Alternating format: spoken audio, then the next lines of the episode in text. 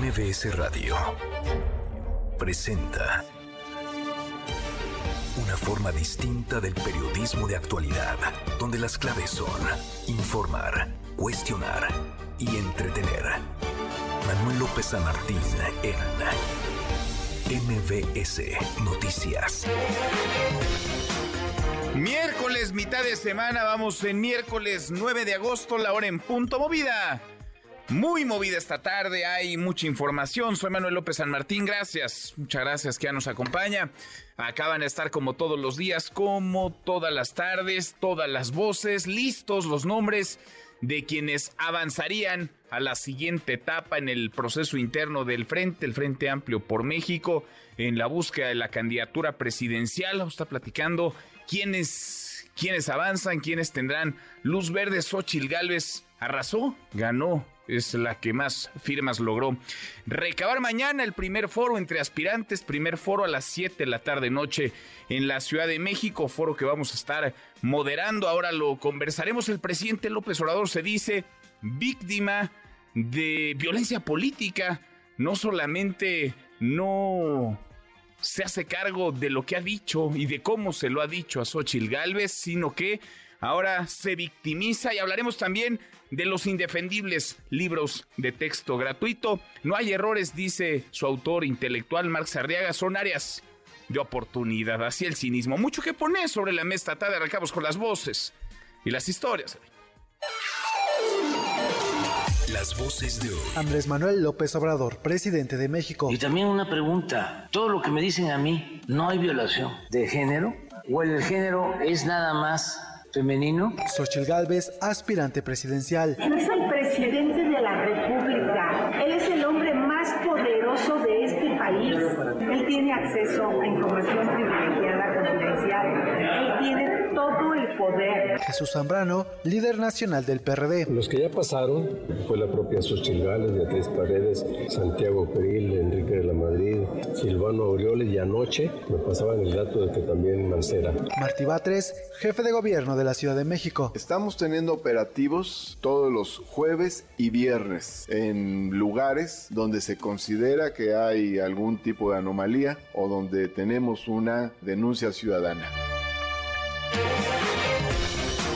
Son las voces de quienes hacen la noticia, los temas que están sobre la mesa. Y estas las imperdibles de miércoles, mitad de semana. Vamos, vamos con la información.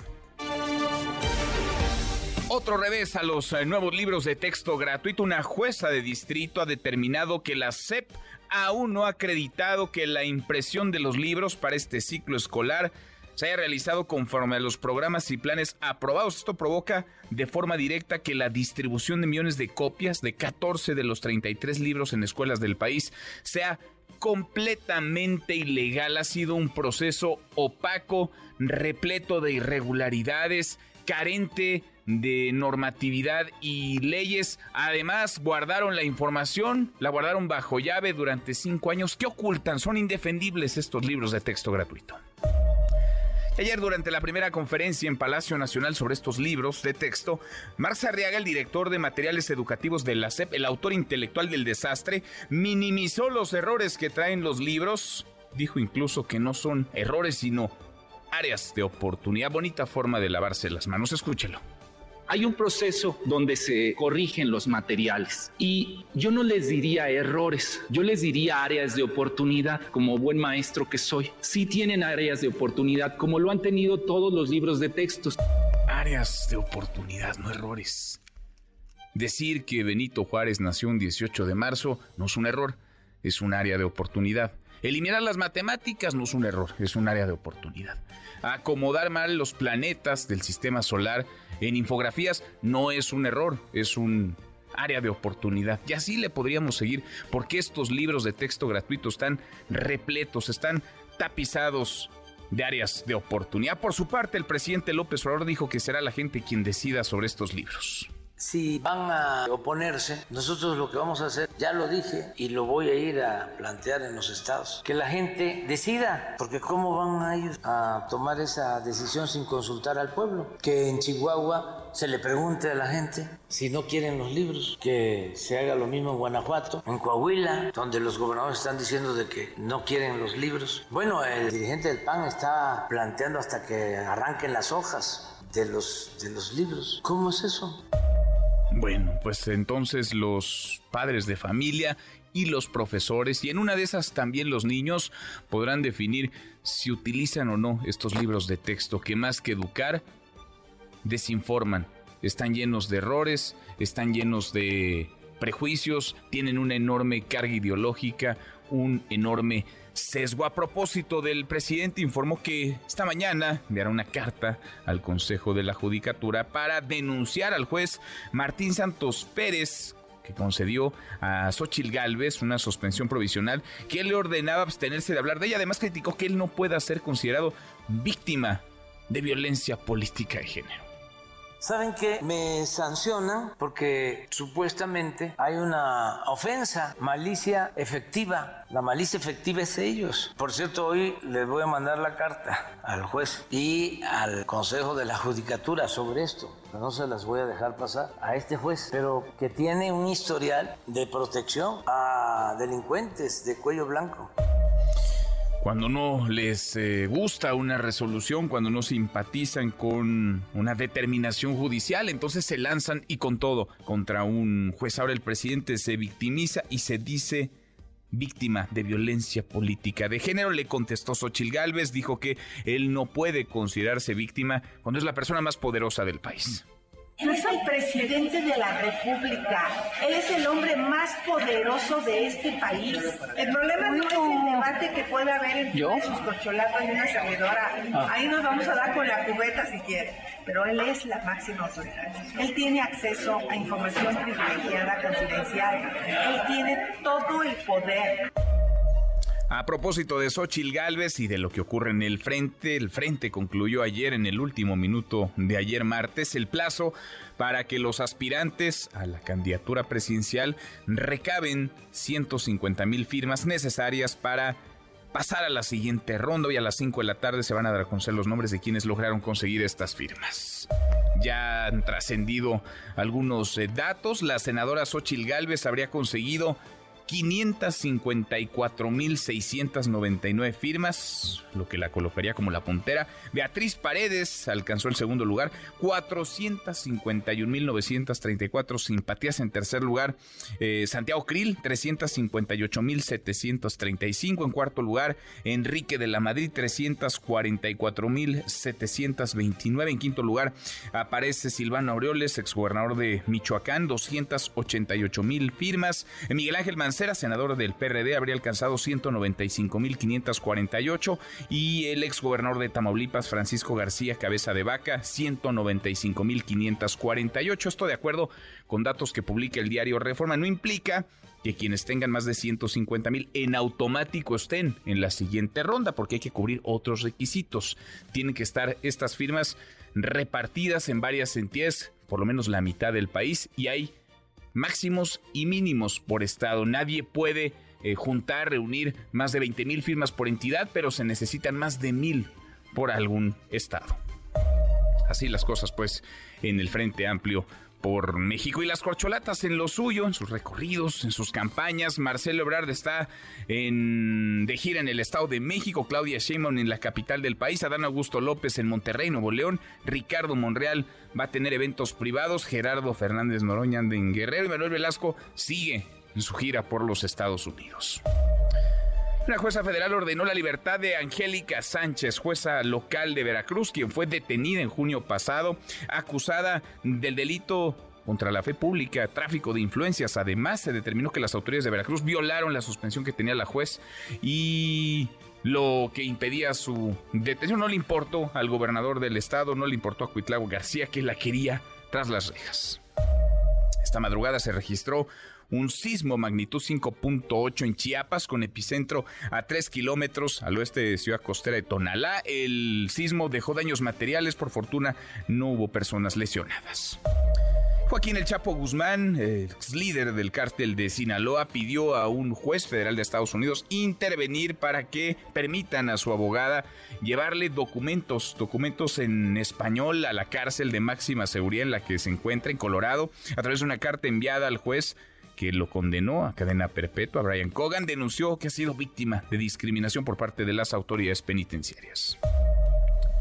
Y en las buenas, porque como cada tarde, claro que tendremos buenas noticias. Querido Memo Guillermo Guerrero, ¿cómo estás? Querido Manuel, ¿cómo estás? Casi me caigo en las escaleras ahorita, pero es un área de oportunidad la que vi. es un área de oportunidad. es un área de oportunidad. Oye, hoy vamos a hablar de eh, los conciertos y de todas las cosas que vienen afuera de los conciertos, porque seguramente usted se queda con las ganas de comprar la playerita, la gorrita. Va a haber un lugar donde puede conseguir todo esto. Ah, sí. Todo esto. Qué industria, ¿verdad? Qué industria. Es increíble cómo te venden todo. Hasta tamales. Todo, todo, todo. Hasta tamales versátiles. Las gorras, tazas, llaveros, todo. Pero fíjate que para apoyar a los diseñadores e ilustradores mexicanos va a haber una feria donde va a encontrar todas estas, todas esas cositas Ah, que ven en los conciertos y les vamos a platicar de eso. Ah, bueno, órale, ahora lo platicamos. Gracias, Memo, Gracias, muchas Manuel. gracias, Guillermo Guerrero. Con peras y manzanas, cuéntanos, Luz López, el mejor plan de ahorro para el retiro. Luz, buenas tardes, ¿cómo te va? Finanzas con peras y manzanas. Hola Manuel, ¿qué tal? Es un gusto estar aquí. ¿Cuál es el mejor plan de ahorro para el retiro? Un plan de retiro debe basarse en tus necesidades y objetivos específicos. ¿Y qué otros factores influyen para la elección? Tu perfil como inversionista, o sea, qué tanta aversión tengas al riesgo. También la edad. La edad es un factor muy importante porque entre más temprano empieces, más dinero vas a acumular para tu futuro. Y tu presupuesto de ahorro. El presupuesto es una característica, un factor que va a influir notablemente. Contáctame para que juntos, de acuerdo a tu perfil, diseñemos el mejor plan para ti. Soy Luz López Guzmán, estoy en las redes, en Facebook, Instagram y TikTok como Luz López Guzmán. Gracias. Gracias, eh, muchas gracias, Luz. Muy buenas tardes. Nico, ¿qué traes hoy en Deportes? Nicolás Romay, muy buenas tardes. Querido Manuel, ¿cómo estás? Gusto saludarte. Hablaremos del X Cup y de la eliminación del América. Solamente dos equipos mexicanos quedan vivos, Rayados y Querétaro, lo que son las cosas, ¿no? Hablaremos de eso, también del Jimmy Lozano. ¿Qué está pasando con el Jimmy Lozano en la selección mexicana? Enseguida platicamos de todo eso y más. Ahora lo platicamos. Abrazo grande, Nico. Hasta aquí el resumen con lo más importante del día. El tema sigue siendo y no hay que soltarlo porque es no solamente de particular relevancia, es trascendental para el futuro y para el presente de millones de niños. Los libros de texto gratuitos, estos que la Secretaría de Educación Pública se empeña en distribuir y que sean el eje de la educación de millones a partir del 28 de agosto cuando inicie el ciclo escolar. Están plagados de errores, tapizados de hierros, ortográficos, gramaticales, prácticamente no tienen matemáticas, hay un montón de datos falsos y una enorme y muy potente carga ideológica y prejuicios. Ayer comenzaron una serie de conferencias por la tarde en las que al cuarto para la hora la autoridad educativa hace como que informa, cuando en realidad no han informado, sino por el contrario, reservaron la información, la reservaron durante cinco años para que usted ni yo sepamos quiénes participaron en el proceso de elaboración de los materiales educativos, cómo participaron o por qué participaron. De eso queremos platicar con ustedes esta tarde. Marx Arriaga, director de materiales educativos de la SEP, dijo que los errores en los libros de texto gratuito no son errores, sino áreas de oportunidad. Aún así, se lo queremos preguntar. ¿Deben ser el eje educativo para millones de niños? ¿Sí o no? ¿Qué dicen? Opine arroba MBS Noticias, nuestro WhatsApp 5524 99125. Viene el teléfono en cabina 5166 1025. Sigue el debate y va a seguir. Va a seguir y cada vez, ojalá, con más fuerza, involucrando a más voces en torno a estos libros de texto gratuito. Rocío Méndez, parte de la mañanera. Rocío, ¿cómo te va? Muy buenas tardes. ¿Qué tal, Manuel? Muy buenas tardes. Ante la resistencia de gobiernos como los de Guanajuato o Chihuahua a distribuir los nuevos libros de texto para el próximo ciclo escolar, el presidente Andrés Manuel López Obrador recalcó que corresponde al Ejecutivo Federal la elaboración de los libros de texto, la distribución, así como la entrega a alumnos y maestros. Van a continuar los eh, diálogos sobre los libros de texto, que se conozcan los contenidos, libro por libro, para desmentir el que no hay matemáticas, que se haga una revisión sobre las referencias al comunismo, que en el libro de tercero, de cuarto de primaria se hablaba de cuestiones sexuales. Vamos a revisarlo todo. Corresponde al Ejecutivo Federal la elaboración de los libros de texto y desde luego la distribución, la entrega a los alumnos, a los maestros eso es lo que establece la Constitución. Si van a oponerse, que en Chihuahua se le pregunte a la gente si no quieren los libros, que se haga lo mismo en Guanajuato, en Coahuila, donde los gobernadores están diciendo de que no quieren los libros. Bueno, el dirigente del PAN está planteando hasta que arranquen las hojas no vamos a regresar a la quema de los libros, a esa época, ¿no? De atraso. Vamos a esperar a ver qué hace Claudio X González, qué dice el Poder Judicial. Manuel, el reporte al momento. Gracias, Rocío, muchas gracias. Buenas tardes. Muy buenas tardes. ¿Y por qué no a la inversa? ¿Por qué no les preguntamos a los papás, a las mamás, a los profesores si sí quieren estos materiales, si quieren materiales repletos de errores, llenos, tapizados de prejuicios?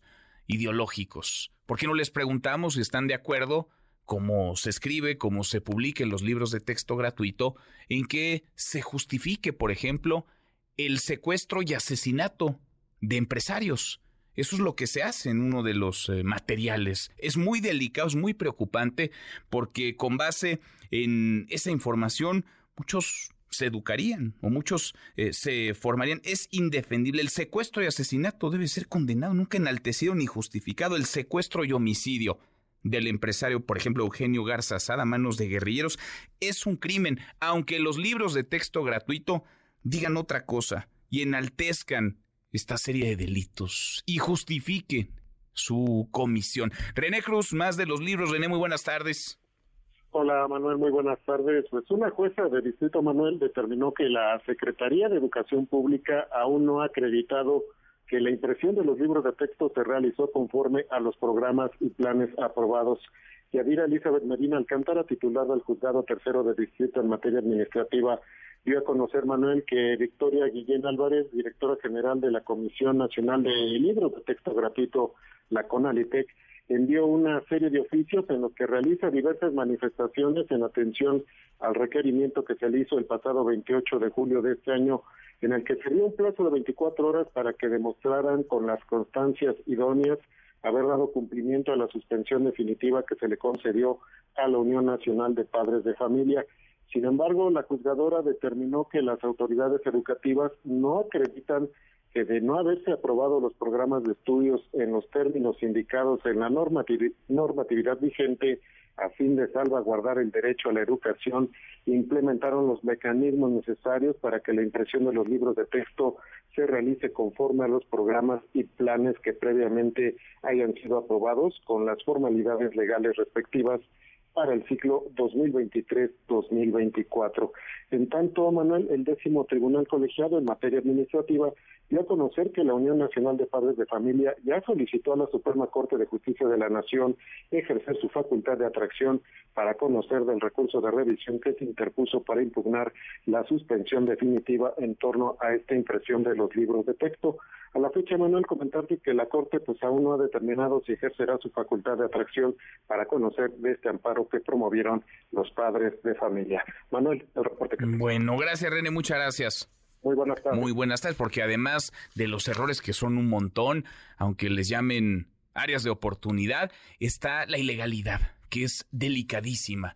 Está el ocultar información. Ni usted ni yo podemos saber cuál fue el proceso para elaborar estos materiales. Está reservada la información por cinco años. Aunque ayer la autoridad educativa haga como que informa al cuarto para la hora, eso no es informar, al contrario, es desinformar más, es hacer propaganda, es alimentar una narrativa desde el gobierno. Y luego están estas violaciones a los ordenamientos. Hay una lluvia de amparos que no ha tenido la Secretaría de Educación Pública reparo en siquiera escuchar. Le agradezco estos minutos a Paulina Mosurrutia, la maestra Paulina Mosurrutia, fundadora y directora de Educación con Rumbo. Paulina, gusto en saludarte, ¿cómo estás?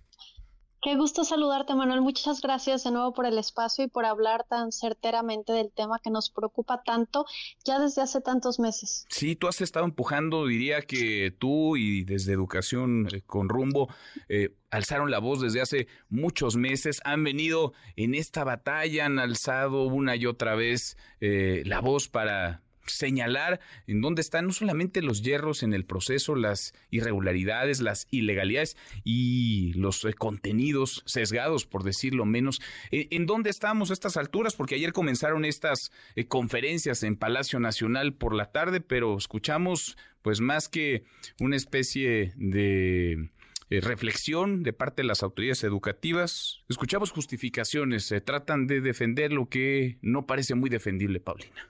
Así es, eh, que creo que fue una sátira, un circo burdo que ya esperábamos.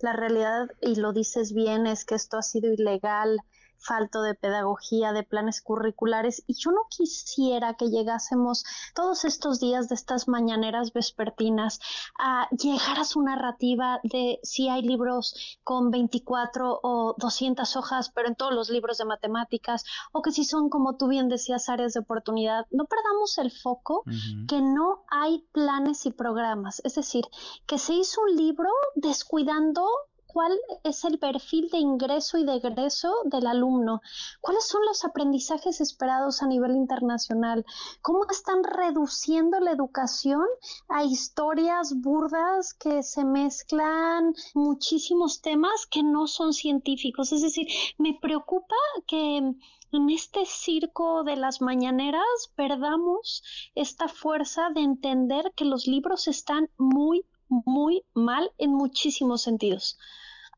Nos tendría que preocupar a todos, eh, Paulina. Yo sé que ustedes han interpuesto recursos jurídicos, pero pues eh, la autoridad dice que no, que no hay ningún impedimento para distribuirlos, que no hay ningún impedimento para que se repartan y que no hay ningún impedimento a estas alturas para que a partir del 28 de agosto estén en los pupitres de los alumnos, aunque una jueza de distrito ha determinado que la SEP no ha acreditado que la impresión de los libros para este ciclo escolar se haya realizado conforme a los programas y planes aprobados. ¿Qué hacer, Paulina? ¿Qué hacer? Porque hay muchas preguntas, muchas inquietudes genuinas de profesores, claro, pero sobre todo de padres de familia.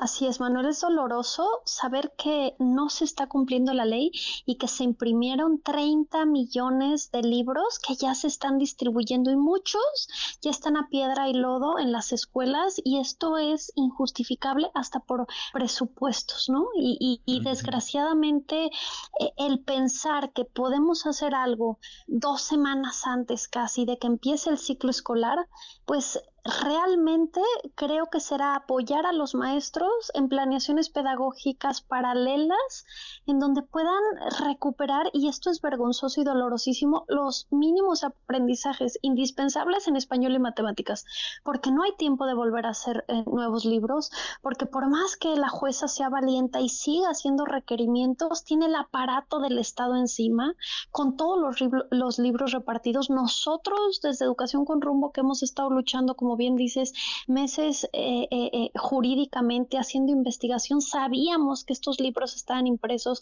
desde hace meses en Conalitega ahí cerrados porque tuvimos filtraciones, cosa que no podíamos decir, hoy sí lo decimos. Es decir, hoy desgraciadamente los libros van a llegar a la mayoría de los estados, o por lo menos a los 25 estados corruptos que actuaron como el viejo PRI, eh, alineándose con el presidente y saliendo a defender lo indefendible.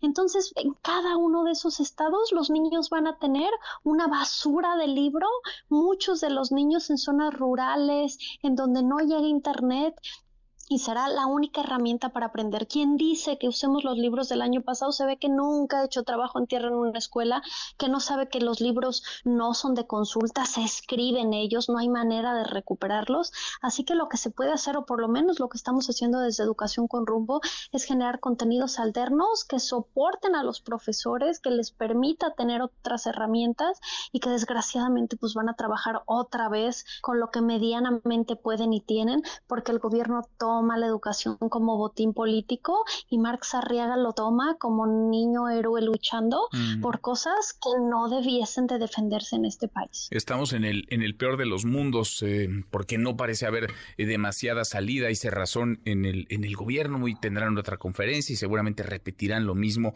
o casi lo mismo eh, que ayer. Dice el presidente que se les pregunte a los papás, ¿qué opinas, Paulina? Que se les pregunte si quieren o no estos libros de texto gratuito. Es que em, corrupción también es tomar un puesto para el que no tienes las capacidades pertinentes. Se escogió al, presidente y, ella, y él a su vez a su gabinete para que tuviera gente especializada para generar libros de texto de calidad. Es decir, esta tarea de, la institucionalidad de la educación en el país no es tarea de los padres de familia en cuanto, eh, claro, es tarea de educar a sus hijos. Yo soy madre de cuatro y me toca educarlos, pero no enseñarles lectoescritura ni lógico-matemáticas. Entonces, esto, esta e, e, esta carga que le da el presidente siempre a, pues, ¿qué opina el pueblo? Es que la tarea era tuya, ¿no? y, desgraciadamente lo han hecho eh, en un proceso opaco, eh, como tú sabes, eh, totalmente ilegal. Entonces, ¿qué van a decir los padres? Digo, primero que les lleguen los libros. Segundo, que a veces no salen de las escuelas porque los profesores no lo permiten. Tercero, pues encontrarán barrabasadas como testículos tronando haciendo montes o, la maqueta de, de, la eyaculación en quinto de, de, secundaria, digo de primaria, perdón, o sea, pero honestamente ningún padre que no tenga, que tenga ah, o sea, un padre no tiene la formación pedagógica para saber si conforme estándares internacionales se le está explicando al niño las, las matemáticas y el español pertinente para que eh, avance su educación. Entonces, esto que dice el presidente, que lo escojan los padres, como por qué? Si tienes una secretaria que no tiene ni la mínima instrucción pedagógica, didáctica y de trabajo en tierra con los profesores para liderar una secretaría que ve el futuro de nuestro país, ¿no? Perdón que ya, ya, yo ya estoy ruda en esto, pero es que pues ya no pues sabe uno qué hacer. Es que eres, estoy seguro, Paulina, y por eso, por eso me, me, gusta hablar contigo, porque eres la voz de muchos y de muchas que no tienen quizá un espacio para expresar esto que a todas luces es indefendible, vaya, es aberrante. Conforme más conocemos de estos libros, más, más tendría que ser la indignación colectiva. ¿Y sabes qué es lo más doloroso? Que las ofensas a los que estamos defendiendo los libros nos hacen ver la polarización que se ha generado en el país, mm. la necesidad imperante de educación de calidad, de entender que una mente educada puede escuchar una idea contraria y entenderla y aceptarla y convivir en un país.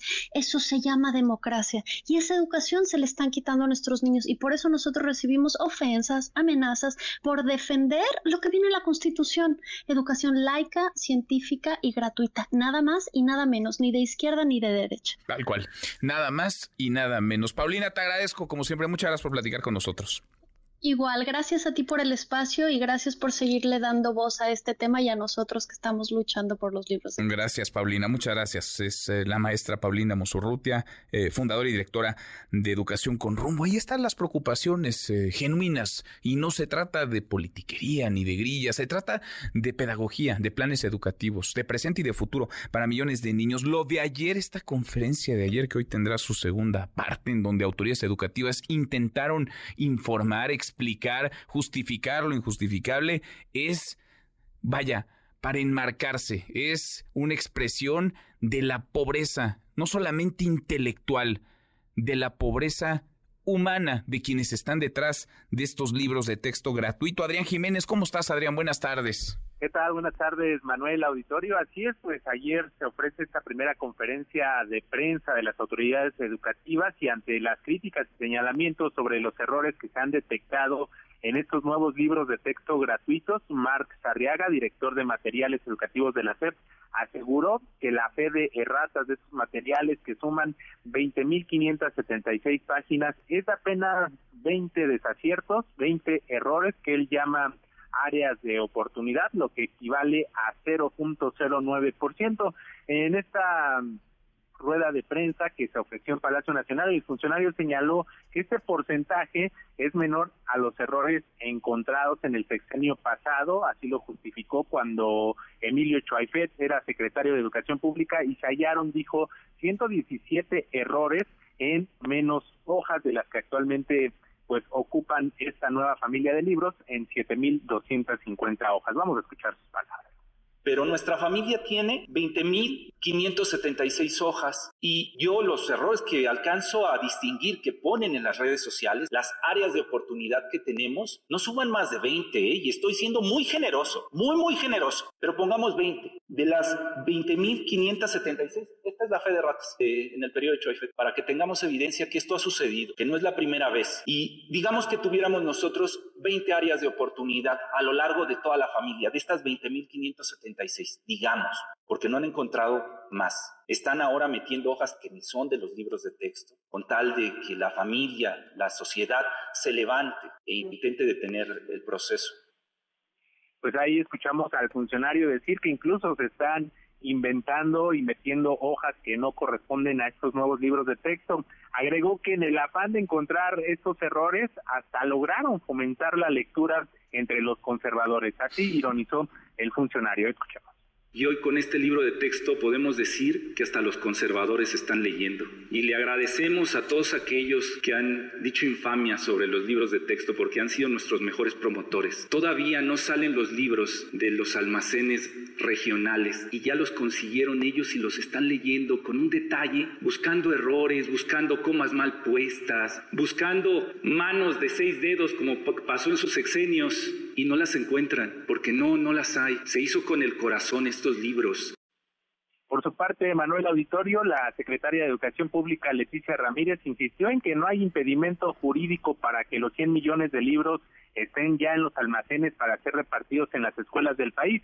Asimismo, ante la intención que han expresado algunas entidades por no repartir estos materiales, pidió y replicó lo dicho en Palacio Nacional, que hay que esperar. Los nuevos libros de texto, Manuel, ya se pueden consultar en el portal de la Comisión Nacional de Libros de Texto Gratuitos y hoy tendrá su segunda parte esta conferencia de prensa donde anunciaron ayer las autoridades, hablarán sobre los libros de primer grado de primaria. La información. Bueno, a ver cuántas áreas de oportunidad encontramos en esos libros de los que hablarán hoy en este show que continuará en Palacio Nacional. Gracias, muchas gracias, Adrián. Buenas tardes. Muy buenas tardes. Lo escuchaba el artífice del desastre de los libros de texto gratuito, eh, retratado, exhibido por él mismo. No son errores, dice, son áreas de oportunidad. Qué bonita forma encontró para lavarse las manos. Dice además que se revisaron eh, más de 900 veces los contenidos y en esas 900 veces, en esas 900 revisiones, nadie notó que escribieron no una, varias veces, por ejemplo, que Benito Juárez nació un 18 de marzo son indefendibles. Indefendibles los libros, indefendibles quienes los hicieron, pero además son ilegales porque los materiales educativos no solo no resisten la mínima revisión pedagógica, sino que las autoridades encargadas de su elaboración violaron la ley, no siguieron reglas, no siguieron los tiempos ni el marco legal para hacerlos. Ahora hacen como que informan, pero en realidad ellos ocultaron la información sobre la elaboración de los materiales por cinco años. En MBS Noticias, el análisis de Gabriel Guerra Castellanos. Gabriel Guerra Castellanos, querido Gabriel, qué gusto escucharte como cada semana, ¿cómo estás? Igualmente, mi querido Manuel, muy bien, eh, muy bien y muy contento de ver que eh, pues todo depende no de la magnitud de los errores, sino del número. Entonces, pues bueno, como nada más tienes menos que en los de la administración pasada, en la que hay que decir, por cierto, hubo fe de ratas. Sí. En esta todavía no la hay eh, y los libros ya están listos para, para distribuirse. Pero entonces, pues están comparando un error de dedo con eh, invertir el orden de los planetas del sistema solar, por ejemplo. Oye, pero no son errores, Gabriel, son áreas de oportunidad son áreas de oportunidad. Y mira, cuando decía esto de los porcentajes, ahorita que escucha, qué, qué, buen resumen nos, preparó nuestro colega. Eh, escuchaba yo lo que, lo que dice Marta Arriaga. Dices, bueno, me, me acordó, Manuel, de cuando ves el currículum de alguien que dice que habla 80% de inglés. Sí. Y no sé si alguna vez te has preguntado, bueno, ¿cuál es el 20% que no habla? ¿No? O sea, ese, ese 20% es el inglés técnico, es el inglés de buenos días, buenas tardes, ¿cómo está usted? ¿Cómo llego eh, a la avenida central? Entonces, no se puede hablar en términos porcentuales, número uno. Número dos, pues apenas está empezando la revisión, o sea, lo que él llama 20 eh, áreas de oportunidad han sido detectadas por terceros, no por la Secretaría de Educación Pública, eh, y con trabajos y con dificultades, porque efectivamente pues, los libros no los han eh, hecho ellos, no los han puesto a disposición del análisis público, del análisis de la sociedad. Entonces, a mí en todo esto me preocupa mucho, primero, la opacidad, ¿no? La opacidad, la secrecía. Segundo, la ineptitud para reconocer los problemas y para comunicar. Manuel, este asunto empezó hace ocho días. Hace ocho días ya se estaba hablando acerca de los libros de texto y apenas ayer fue la primera conferencia de prensa vespertina en el Palacio Nacional tuvo que intervenir la presidencia de la República. Sí, oye, y diría, que, diría que, son los mejores comunicadores tampoco. No, para nada, aumentaría. A ver, ocho días en los que tenemos, digamos, esta discusión acalorada, pero desde hace meses hay recursos jurídicos, hay amparos que en la Secretaría de Educación Pública han tomado la decisión de desoír. Hay voces preocupadas porque estos libros, estos materiales, aunque Marx Arriaga no lo sepa, llevan circulando mucho tiempo y porque hay una preocupación genuina de padres de familia y de profesores que no conocen de entrada los planes de estudios en los cuales se tendrían que elaborar los libros de texto gratuito, mucho menos han tenido acceso a estos materiales.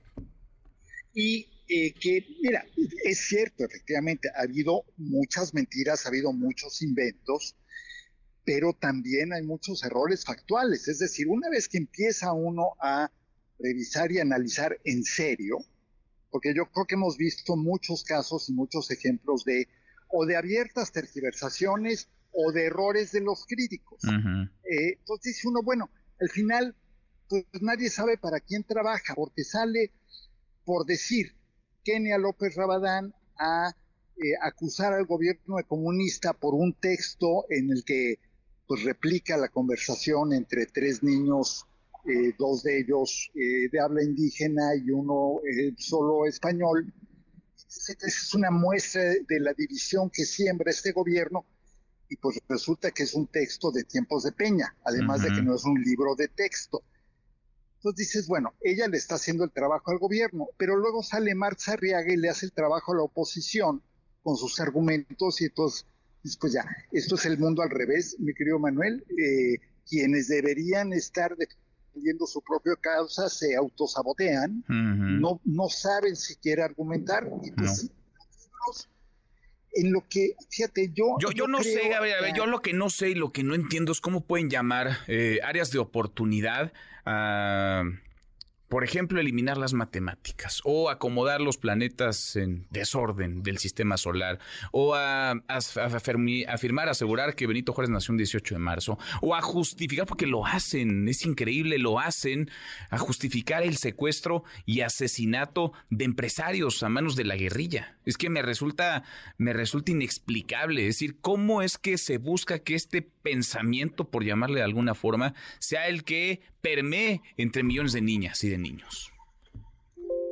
Y, yo creo que además también se está perdiendo la gran oportunidad eh, que existió y que obviamente ya pues está ahorita rebasada, de eh, haber promovido y tener una discusión a fondo en serio acerca de modelos educativos.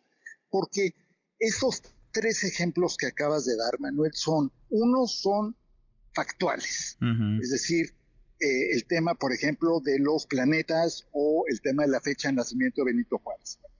Otros tienen que ver con una visión del mundo, en que, bueno, se puede aceptar, yo, yo revisé el párrafo en el que se habla del eh, secuestro, retención y asesinato eh, sí, sí, sí, de Eugenio Garzazada, sí. Y de don Eugenio Garzazada, y bueno, si lo lees en todo el contexto. Sí, pero no puedes justificar nunca el secuestro y asesinato de un empresario, Gabriel. No, no, no lo podemos justificar. no, no, no. Pero, pero para empezar, te tienes que ir tres páginas antes. Pues. Después, bueno, es una guía de estudios para secundaria, pero no importa. O sea, lo que se pudo hacer es sí abrir una discusión seria acerca de los tiempos de la guerrilla y de la guerra sucia en México, en que la guerrilla cometió delitos gravísimos, asesinatos, secuestros, plagios, y el Estado mexicano también. Y eso yo creo que se vale discutirlo. Hablar de lo que hizo el ejército en Guerrero. Sí, sí, pero, pero no puedes justificar, no se puede justificar el secuestro y asesinato de un empresario, ni de ninguna persona. No, no, no se lo podemos llevar a los niños a un pupitre en un libro de texto gratuito. Y Uy, ya se nos cortó, Gabriel. Vamos a poner un corte, una pausa, 20 para la hora. Volvemos, volvemos, hay más. Siga a Manuel López San Martín en redes sociales. Twitter, Facebook y TikTok. El López San Martín. Continúa con la información con Manuel López San Martín en MBS Noticias. MBS Noticias con Manuel López San Martín. Continuamos. Bueno, seguimos, cruzamos la media hora con 43. Ayer, el último minuto de ayer, terminó el periodo para recabar firmas entre quienes aspiran a la candidatura presidencial del Frente Amplio por México. Hoy se van a dar a, conocer los resultados. Eh, de manera formal será a las 5 de la tarde, aunque ya trascienden algunos de quienes avanzarían al siguiente, a la siguiente etapa del proceso. Alberto Zamora, Alberto, ¿cómo te va? Buenas tardes. ¿Qué tal, Manuel? Muy buenas tardes. Así es, pues este día el Comité Organizador del Frente Amplio por México va a dar a conocer los nombres de los aspirantes que lograron reunir al menos 150 mil firmas de apoyo. En el primer minuto de este día, la plataforma dejó de recibir simpatías en favor de los aspirantes, mientras se está llevando a cabo un proceso de validación de todas las firmas. El comité informó que a las 18 horas la plataforma volverá a entrar en funcionamiento para seguir registrando a las personas que quieran participar en la consulta ciudadana que se va a realizar en el mes de septiembre. Respecto a este proceso, el dirigente nacional del PRD, Jesús Zambrano, adelantó pues algunos nombres ya que están trascendiendo de quienes habrían logrado eh, pues alcanzar esa meta. Escuchemos. Los que ya pasaron fue la propia Xochitl Gales, Beatriz Paredes, Santiago Peril, Enrique de la Madrid, Silvano Aureoles y anoche me pasaban el dato de que también Mancera lo había alcanzado. ¿Y, y Cabeza de Vaca? No lo sé. También no lo sé. No lo sé. Parece que es probable que lo alcance.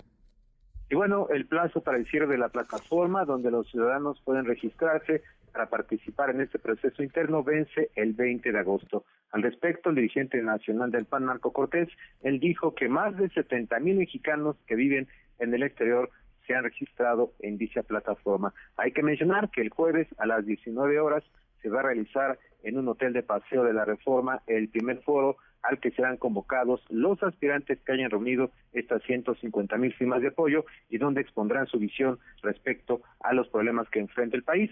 También hay que mencionar que del 11 al 16 de agosto, ya en los próximos días, se va a realizar el primer sondeo de opinión a través del cual se definirá a los tres finalistas del Frente Amplio por México. Manuel. Bueno, pues es lo que va trascendiendo y lo que van diciendo los dirigentes de partido. Por la tarde ya el comité organizador dará los eh, nombres y dará certezas de quienes avanzan a la siguiente, al siguiente etapa, a la siguiente etapa de este proceso. Gracias, muchas gracias, Alberto.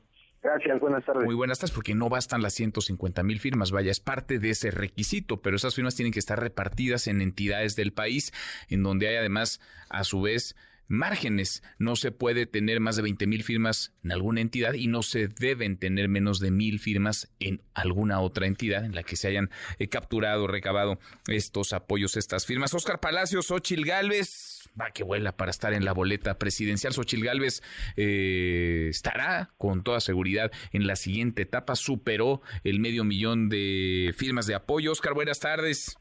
¿Qué tal, Manuel? Buenas tardes. Así es justo la senadora por el PAN y aspirante a la candidatura presidencial del Frente Amplio por México, Xochitl Galvez, reapareció este miércoles en la Cámara Alta donde encabezó una reunión de la Comisión de Asuntos Indígenas. A pesar de que legisladores de Morena, PT, PES y Partido Verde pues le hicieron prácticamente el vacío, la panista logró llevar a cabo la sesión, esto con la presencia a distancia de la senadora Susana Harp y Nestora Salgado, quienes, bueno, pues salvaron el fórum de esta reunión que se llevó a cabo de manera híbrida. En el marco de esta reunión, Xochitl Gálvez, bueno, se refirió a los nuevos señalamientos del presidente Andrés Manuel López Obrador, destacó que titular del Ejecutivo le urge un curso de violencia política de género, pues ha aprovechado su posición para tratar de descarrilarla. Esto anticipó será una batalla que seguirá enfrentando seguramente en el 2024. Escuchemos. Es el presidente de la República. Él es el hombre más poderoso de este país. El problema no es el debate que puede haber entre sus corcholatas y una servidora. Ah. Ahí nos vamos a dar con la cubeta si quiere. Pero él es la máxima autoridad. Él tiene acceso a información privilegiada, confidencial. Él tiene todo el poder. En este marco también Xochitl Gálvez destacó que no tiene pensado separarse del cargo, por lo que mientras sea permitido continuará con sus actividades legislativas, aprovechando el periodo de silencio que se ha establecido hasta el inicio de las precampañas. Por otro lado, la senadora panista rechazó también haber recibido algún tipo de apoyo del empresario Claudio X González y advirtió que por el contrario, donde hay mucho dinero es con las corcholatas de Morena. Manuel es el reporte. Buenas tardes. Gracias, eh, muchas gracias, Oscar. Hasta luego. Hasta muy pronto. A ver, el, escuchamos a Xochitl Gálvez responderle al presidente López Obrador. Es que esto dijo el presidente hoy por la mañana cuando se envolvió él mismo en la bandera de víctima. Él dijo que es víctima de violencia política en razón de género. A ver, la voz del presidente en la mañanera de hoy. ¿Saben qué? Me sancionan porque supuestamente hay una ofensa, malicia efectiva. La malicia efectiva es ellos. Por cierto, hoy les voy a mandar la carta al juez y al Consejo de la Judicatura sobre esto que no se las voy a dejar pasar a este juez, pero que tiene un historial de protección a delincuentes de cuello blanco. Van a ir duro contra el juez, el juez Martín Santos Pérez, que concedió a Xochitl Gálvez una suspensión provisional que le ordenaba abstenerse a hablar de ella al presidente López Obrador, el presidente que se dice eh, víctima de violencia política en razón de género. Xochitl Gálvez que le contesta, le escuchábamos, no puede ser víctima el presidente si es la persona, el hombre más poderoso del país. En fin, ahora vamos a seguir platicando sobre lo que ocurre en el frente. Por lo pronto, a ver datos, los datos de la recabación de firmas. Xochitl Gálvez habría conseguido más de medio millón, son 554.699 firmas. Beatriz Paredes, 451.934. Santiago Krill, 358.735. Enrique de la Madrid, 344.729. Eh, Silvano Aureoles, 288.000. Miguel Ángel Mancera, 195.548. Y el exgobernador de Tamaulipas, Francisco García Cabeza de Vaca, 195 mil 548. Estos siete habrían superado las 150 mil firmas que el requisito marcaba para avanzar a la siguiente etapa de este proceso. Ahora, no es suficiente, esas 150 mil, insisto, no es suficiente. Vamos a ver a quienes anuncian ya como posibles eh, contendientes, a quienes van a poder continuar en el proceso hoy por la tarde. Mañana, por cierto, será el primer foro. Van a contrastar ideas, debatirán en la medida de lo posible quienes avancen en el frente. Será a las 7 de la tarde noche en la Ciudad de México. Vamos, por cierto, a estar moderando ese ese primer encuentro, esa primera conversación, ese primer diálogo, debate entre los aspirantes, una cosa inédita que no había ocurrido antes, nunca se había construido a estas alturas del partido un frente y menos un frente entre fuerzas tan disímbolas como PAN, PRI y PRD. Veremos, veremos quiénes avanzan. El viernes comenzaría la encuesta y de la encuesta emanarían tres únicamente. Los tres mejores posicionados seguirán adelante en este proceso. Diez para la hora. Pausa. Volvemos. Volvemos. Hay más. Redes sociales para que siga en contacto: Twitter, Facebook y TikTok. M. López San Martín. Continúa con la información con Manuel López San Martín en MBS Noticias. Ya estamos de regreso. MBS Noticias con Manuel López San Martín. Continuamos.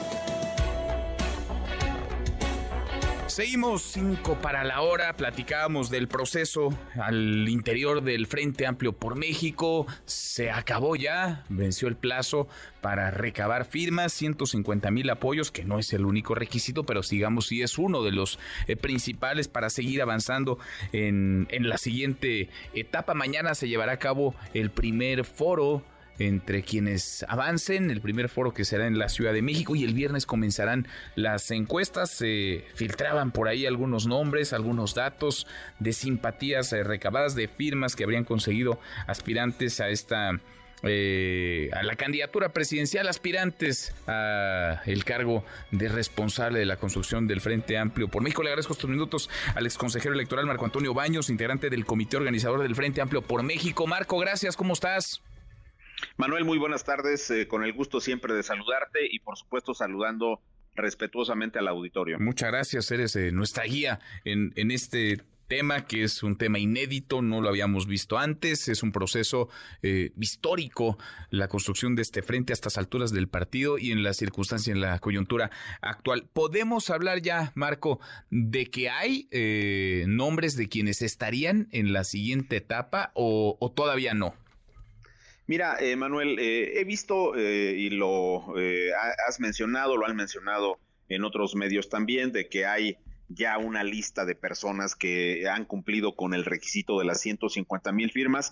Te quiero decir que cerramos a las 11.59 de la, de la noche de ayer, 00 horas de la madrugada del día de hoy, y desde ese momento que la plataforma quedó cerrada para poder contabilizar de manera definitiva las simpatías o firmas de apoyo que han recibido cada una de las aspirantes y de los aspirantes todavía inscritos, aún no concluimos. Estamos a punto de concluir, este Manuel, la revisión porque hay varios criterios para la validación de las de las firmas de apoyo.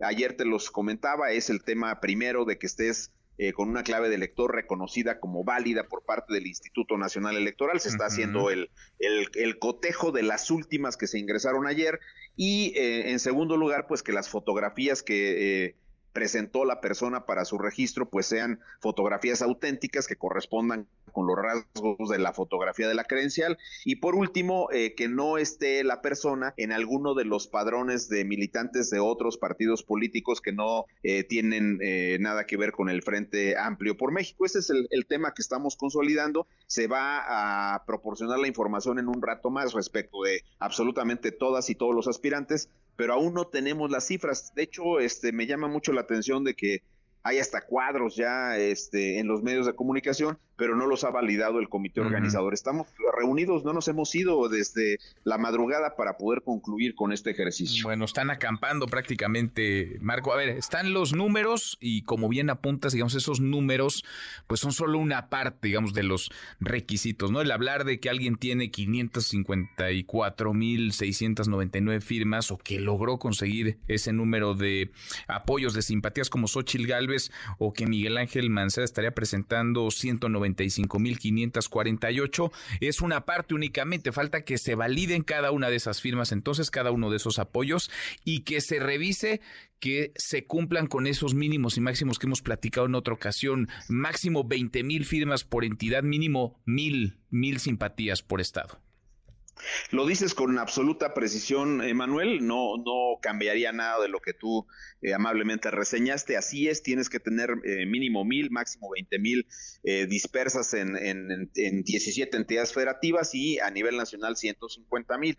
Este es el punto y entonces es muy probable, vamos a decirlo en estos términos, es muy probable que el número total de las simpatías enviadas por las aspirantes y los aspirantes sea correcto, lo que parece que aparece en algunos medios. Sin embargo, el proceso de validación te puede modificar esas cifras en atención a que eh, estamos checando los criterios que ya dijimos, que no eh, estés en un padrón de partidos políticos distintos a los del frente, que no eh, haya diferencias en las fotografías o que tu clave de elector no aparezca o sea incorrecta en el padrón electoral eh, en este servicio de autenticación que tiene el Instituto Nacional Electoral. Entonces estamos en eso y en un rato más, este, yo le calculo un par de horas, Manuel, podremos dar a conocer ya con detalle, pues cuál es eh, el estatus de este procedimiento, porque eh, concluiría con esta información que daríamos a conocer oficialmente los integrantes del comité organizador la primera etapa y entraríamos de lleno a la segunda que está prevista para mañana con el primer foro nacional con las personas que hayan reunido las 150 mil firmas. Bueno, interesante. Entonces, a esperar unas horas más, ya no será mucho. Eh, lo que podemos confirmar es que no serán más de siete. Probablemente, dependiendo esas firmas y esa validación, sean menos de siete, pero serán hasta siete, no más de siete los aspirantes que eh, pasarían a la siguiente etapa. Sí, no hay forma ya de decir que no. En, máximo siete, eh, quizá sean menos, pero eso dependerá, insisto, de este proceso final de validación en el que estamos insertos en este momento los integrantes del comité. Bueno, y mañana entonces, mañana el primer foro, ya nos vemos, por cierto, Marco, el primer foro entre quienes avancen a la segunda etapa, todos cinco, seis, siete, los que sean, van a estar ahí. Sí, es correcto. Mañana a las 7 de la noche el, el, primer foro de diálogo nacional donde los aspirantes, las aspirantes que avanzan, presentarán una visión, un eh, punto de vista de cómo eh, analizan la problemática del país, cómo ven al país y evidentemente este, con las eh, preguntas, con las intervenciones de los, de los moderadores que nos van a hacer el honor de estar en este, en este ejercicio y que podrán darle también a la, a la ciudadanía pues una visión de cómo son las y los aspirantes y poder opinar sobre las posibilidades que tengan para avanzar a la siguiente ronda estas eh, personas que van a este primer foro. Pues eh, lo veremos, lo veremos y lo seguimos platicando contigo. Marco, gracias como siempre. Muchísimas gracias, Manuel. Te mando un abrazo y un saludo a, tu auditorio. gracias. Muy, muy buenas tardes. Así las cosas, aunque han trascendido números y nombres, hay que esperar un par de horas, nos dice Marco Baños, un par de horas para confirmar que en efecto serían siete o si no, eh, quizás seis o cinco los aspirantes que avanzan a la siguiente etapa del proceso. Lo que es un hecho es que mañana será el primer foro a las siete de la tarde-noche en la Ciudad de México. Lo hemos dicho, vamos a estar ahí eh, moderando este encuentro, este primer eh, foro, diálogo, debate entre aspirantes y el viernes, el viernes comenzaría la encuesta. Los numeritos del día. Citlali Sáenz, Citlali, qué gusto, qué gusto saludarte. ¿Cómo estás? ¿Qué tal, Manuel? Buenas tardes a ti y también a nuestros amigos del auditorio. Te presento a continuación cómo están operando en este momento los principales indicadores en Estados Unidos y en México. El Dow Jones Industrial está registrando una pérdida de 0.10%. El índice tecnológico Nasdaq registra una baja de 0.61%. Sin embargo, está ganando el S&P BMW de la Bolsa Mexicana de Valores 0.61%. Se cotiza en 54.025.03 unidades. En el mercado cambiario, el dólar en ventanilla bancaria se compra en 16 pesos con 54 centavos, se vende en 17 pesos con 49. El euro se compra en 18 pesos con 42, se vende en 19 pesos con 5 centavos. Finalmente te comento cómo se cotiza la criptomoneda más conocida, el Bitcoin. Al momento se compra en 502.640 pesos por cada criptomoneda. Manuel es mi reporte. Gracias, muchas gracias, Itlali. Muy buenas tardes. Economía y finanzas. Con Eduardo Torreblanca. Lalo, qué gusto, qué gusto saludarte, ¿cómo estás? Igualmente, Manuel, me da gusto saludarte, buenas tardes y buenas tardes al auditorio. Muy, muy buenas tardes, Lalo. A ver, una noticia de esas llamativas porque tienen impacto en todo el mundo, literal, en México incluido, desde luego. Hay preocupación porque China entró en deflación, Lalo. ¿Qué es deflación de entrada y por qué nos preocupa esto? Claro que sí, es un tema interesante y poco común, Manuel. El fantasma de la deflación entra al escenario económico global. China acaba de registrar una, un descenso en el cálculo inflacionario anual. Es decir, en lugar de que los precios suban en, en China, bajaron, presentaron signo negativo menos 0.3% interanual. Eh, esto significa que es la primera contracción de los precios en la inflación en dos años. Y eh, para poder afirmar que el proceso es una tendencia permanente, habría que esperar que se presentaran al menos 11 o 12 signos negativos interanuales ahí es donde ya se puede declarar que una economía enfrenta una deflación. Pero bueno, 12 eh, signos negativos comienzan siempre con el primero, ¿no? Y eso pudiera ocasionar un problema global porque es China la segunda economía en el mundo en importancia después de Estados Unidos. Y lo que sucede en China, que es un gran motor de producción y exportación, puede afectar indudablemente al resto del mundo. Eh, la inflación fue de menos 0.3% en julio, había sido de había sido de en abril de 0.1% anual, mayo 0.2%, junio también 0.2%, y es un eh, fenómeno que no quieren enfrentar las economías del mundo, porque mira, el consumidor dice, ¿para qué compro hoy si mañana va, puede estar más barato? Entonces detiene el consumo. Entonces el, fabricante no vende y no produce porque tiene mucho en inventario. Y entonces después lo que tiene que hacer es bajar los precios para que se venda.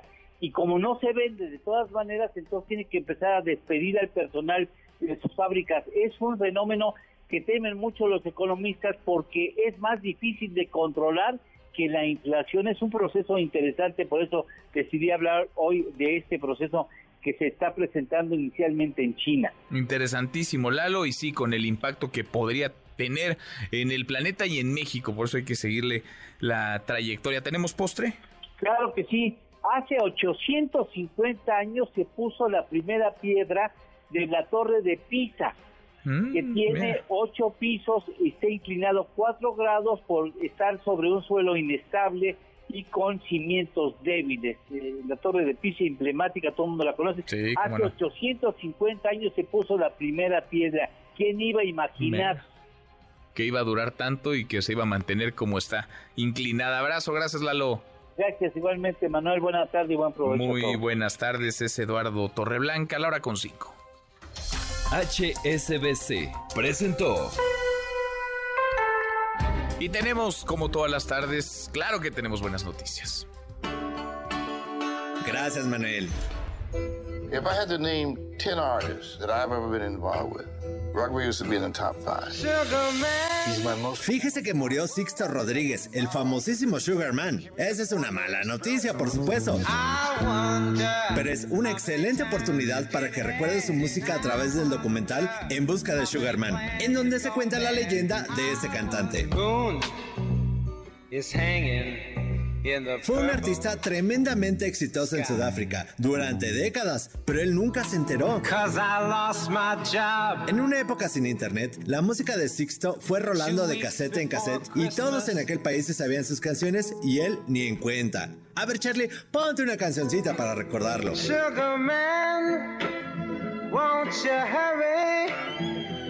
Cause I'm tired of these scenes.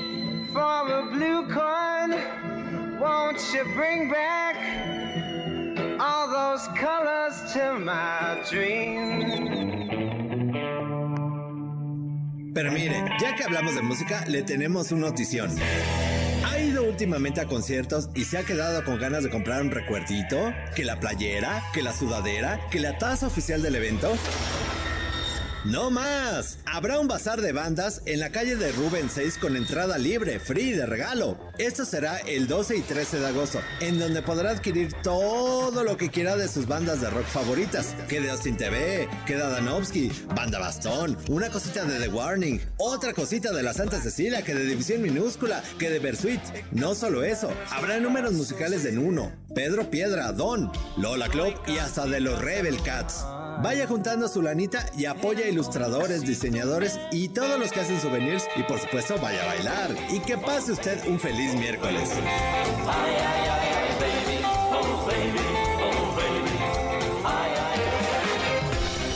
Mi querido Memo Guillermo Guerrero, ¿cómo estás? Mi querido Manuel, ¿cómo estás? Fíjate que esa historia de Sixto Rodríguez, el Sugarman, que se hizo muy famosa por un documental, ya murió Sixto. Sí, murió. Murió.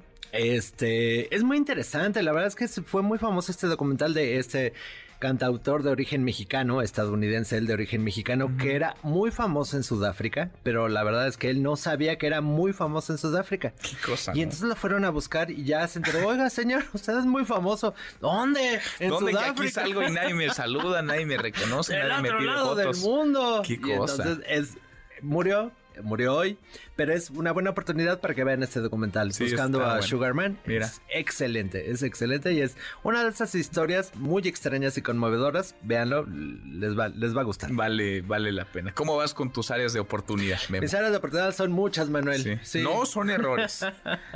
No son errores, dice Marcia que lo que está, por ejemplo, en los libros de texto gratuito como hierros, desatinos, fallas, no son errores, son áreas de oportunidad. Son hectáreas de oportunidad. Hectáreas de oportunidad. de oportunidad, mi querido Manuel. Como las mías, son muchas sí, hectáreas. Sí, sí, pero bueno. Donde no hay áreas de oportunidad es en los boletos que regalamos. No, a ver. ahí son muchos boletos los que tenemos. Espinosa Paz, vayan a ver Espinosa Paz y cante la de la muchacha chula de Chihuahua. Vayan a ver a Shaba Drago para las canciones del rock en español. Queens of Rock, que son seis mujeres que cantan todas las canciones de rock, todos los éxitos. Para el intercambio, esta obra que los hará reír a carcajadas, solamente escriban a premios arroba mbs.com y díganos eh, de dónde era originario eh, Sugarman. Sixto Rodríguez. Está muy fácil. Hasta lo pueden googlear y antes mandar. Gracias, Memo. Gracias, Manuel. Guillermo Guerrero, Lora con 10. Pausa, volvemos. Volvemos, hay más. Siga a Manuel López San Martín en redes sociales. Twitter, Facebook y TikTok. En el López San Martín. Continúa con la información con Manuel López San Martín en MBS Noticias. Ya estamos de regreso. MBS Noticias con Manuel López San Martín. Continuamos. La hora y cuarto, es miércoles, mitad de semana y la llevamos miércoles 9 de agosto. Revisamos las redes, cómo se mueven las cosas en Twitter. En las redes. Duro hoy el presidente López Obrador en su mañanera acusó al eh, juez Martín Santos Pérez, quien le prohibió hablar de Xochitl Gálvez, aspirante a la candidatura presidencial por el frente opositor. Tiene, dice, un historial de protección a delincuentes de cuello blanco, así se le lanzó. ¿Saben qué? Me sancionan porque supuestamente hay una ofensa, malicia efectiva. La malicia efectiva es ellos. Por cierto, hoy les voy a mandar la carta al juez y al Consejo de la Judicatura sobre esto. Que no se las voy a dejar pasar a este juez, pero que tiene un historial de protección a delincuentes de cuello blanco. No se las voy a dejar pasar, dice el presidente. El presidente que de nuevo atacó a Xochitl Gálvez, senadora del PAN, aspirante a la candidatura presidencial. Dice el presidente que él también es víctima de violencia política de género. También una pregunta. Todo lo que me dicen a mí, no hay violación de género. ¿O el género es nada más eh, femenino? O sea... Bueno, dice el presidente que si no le aplica a él la violencia política de género, victimizándose, pues es el hombre más poderoso del país. ¿Quién más que él puede ejercer violencia política de género contra sí mismo? ¿Quién? Por más que haya críticas, por más que haya señalamientos de parte de la oposición, de parte de grupos eh, políticos, empresariales, de parte de ciudadanos, le contestó Xochil Gálvez.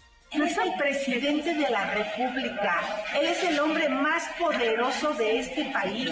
El problema no, es el debate que puede haber entre sus corcholatas y una servidora. Ah. Ahí nos vamos a dar con la cubeta si quiere. Pero él es la máxima autoridad. Él tiene acceso a información privilegiada, confidencial. Él tiene todo el poder. Bueno, tiene todo el poder, no puede ser víctima de violencia política en razón de género, dice Xochil Gálvez. A propósito de las críticas que lanzó en su mañanera el presidente López Obrador a jueces, la Asociación Nacional de Magistrados de Circuito y Jueces de Distrito, el Poder Judicial de la Federación, afirma que estos ataques, los ataques contra los y las juzgadoras, se hacen sin demasiado conocimiento. René Cruz, René, buenas tardes, ¿cómo estás? Hola Manuel, muy buenas tardes. Así es, ante estas críticas que realizó el día de ayer el presidente Andrés Manuel López Obrador, la Asociación Nacional de Magistrados de Circuito y Jueces de Distrito del Poder Judicial de la Federación, eh, la JUFED, afirmó Manuel que los ataques contra las y los juzgadores se hacen sin el conocimiento de la argumentación jurídica de las resoluciones que se invocan ni de los criterios legales, constitucionales y jurisprudenciales que las fundamentan. En un comunicado, la asociación destacó que esta situación genera información falsa a la ciudadanía y lo más grave, señala, pone en riesgo a los impartidores de justicia que son señalados injustificadamente, así como a los integrantes de sus familias. Indicó que los juzgadores están expuestos a la crítica jurídica de las partes, pero a través de los medios de impugnación que establece la legislación y que son objeto de un régimen oficial de responsabilidades, pero con base en hechos verídicos no en meras manifestaciones mediáticas y denotativas. Asimismo, la asociación refirió que la política no es la función constitucional encomendada a los jueces, como tampoco son oposición de nadie, por lo que reiteró el respaldo solidario y legal a las y los titulares de la Judicatura Federal. Manuel, el reporte que tengo. Gracias, eh, muchas gracias, René. Muy buenas tardes. Muy buenas tardes. Pues así las cosas parece que conforme siga avanzando el calendario electoral, la cosa se va a seguir tensando, se va a seguir calentando. Ya hemos platicado y largo de esta polémica, por decirlo menos, sobre los libros de texto gratuito, indefendibles, plagados de errores, eh, tapizados de ideología, de prejuicios de unos cuantos que buscan imponerse a millones de niños a partir del próximo ciclo escolar que comienza el 28 eh, de agosto. Ilegales, además, en su elaboración, porque se brincaron los tiempos, las formas y porque ocultaron la información porque la reservaron cinco años. Ni usted ni yo podemos conocer cómo es que se elaboraron esos materiales, quiénes participaron, por qué participaron, quienes participaron. Se van sumando entidades a la negativa de repartir los libros de texto gratuito. Le hemos platicado el caso de Coahuila, por ejemplo, o de Jalisco, de Yucatán, de Chihuahua. Ahora también en Nuevo León, en Nuevo León, el gobierno dice que no, que no van a repartir, el gobierno estatal dice que va a detener la distribución de estos libros de texto eh, gratuito en el frente, en el Frente Amplio por México.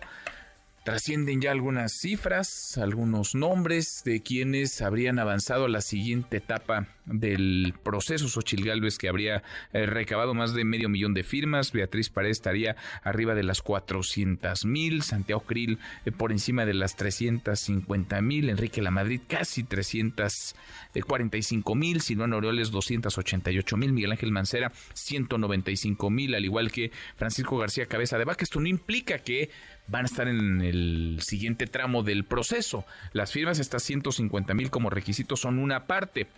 Se necesita que estén dispersas en varias entidades y que no haya un estado con más de 20 mil apoyos, ni uno con menos de mil entre las entidades federativas donde se hayan eh, recabado. Sobre el tema platicamos con Marco Antonio Baños, ex consejero electoral, integrante del comité organizador de este proceso en el Frente Amplio por México. Esto nos dijo es muy probable que el número total de las simpatías enviadas por las aspirantes y los aspirantes sea correcto, lo que parece que aparece en algunos medios. Sin embargo, el proceso de validación te puede modificar esas cifras en atención a que estamos checando los criterios que ya dijimos, que no estés en un padrón de partidos políticos distintos a los del frente, que no eh, haya diferencias en las fotografías o que tu clave de elector no aparezca o sea incorrecta en el padrón electoral en este servicio de autenticación que tiene el Instituto Nacional Electoral. Entonces estamos en eso, Vamos a ver quiénes avanzan, están en eso, en un par de horas, máximo a las 5 de la tarde habrá claridad de quiénes pasarán a la siguiente etapa del proceso. Mañana se llevará a cabo el primer foro, estarán todos quienes avancen, 5, 6, 7, todos en la Ciudad de México. Vamos a moderar, por cierto, ese foro entre aspirantes a la candidatura presidencial por el frente y el viernes comienza la encuesta, la primera encuesta para filtrar la lista y que queden únicamente tres los tres mejor posicionados. Pulse.mx. En MBS Noticias. Todas las encuestas en tu mano. Alfonso Basilio, socio director de Político MX. Ahí van avanzando en los procesos tanto en el frente como en la 4T. Y no sé si hay demasiado movimiento en las preferencias. Encuesta de encuestas de Pulse MX. Querido Poncho, qué gusto saludarte. ¿Cómo estás?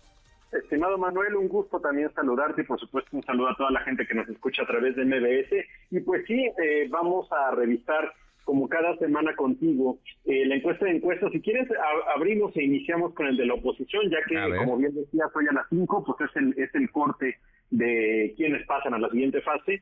Y ahí mantiene Xochitl Galvez una ventaja en primer lugar, eh, eh, en esta ocasión con 42% de intención de voto. Recordemos que estos números que voy a decir es de intención de voto, no significa que sean los que vayan a pasar a la siguiente fase, porque no estamos hablando de recabar firmas, y eso es lo que tú muy bien nos explicabas, pero entonces, en primer lugar, Xochitl Galvez con 42% de intención de voto. Segundo lugar, eh, Santiago Krill con 16% de intención de voto. Es decir, hay una diferencia de 26 puntos entre Xochitl Galvez y el segundo lugar Santiago Krill.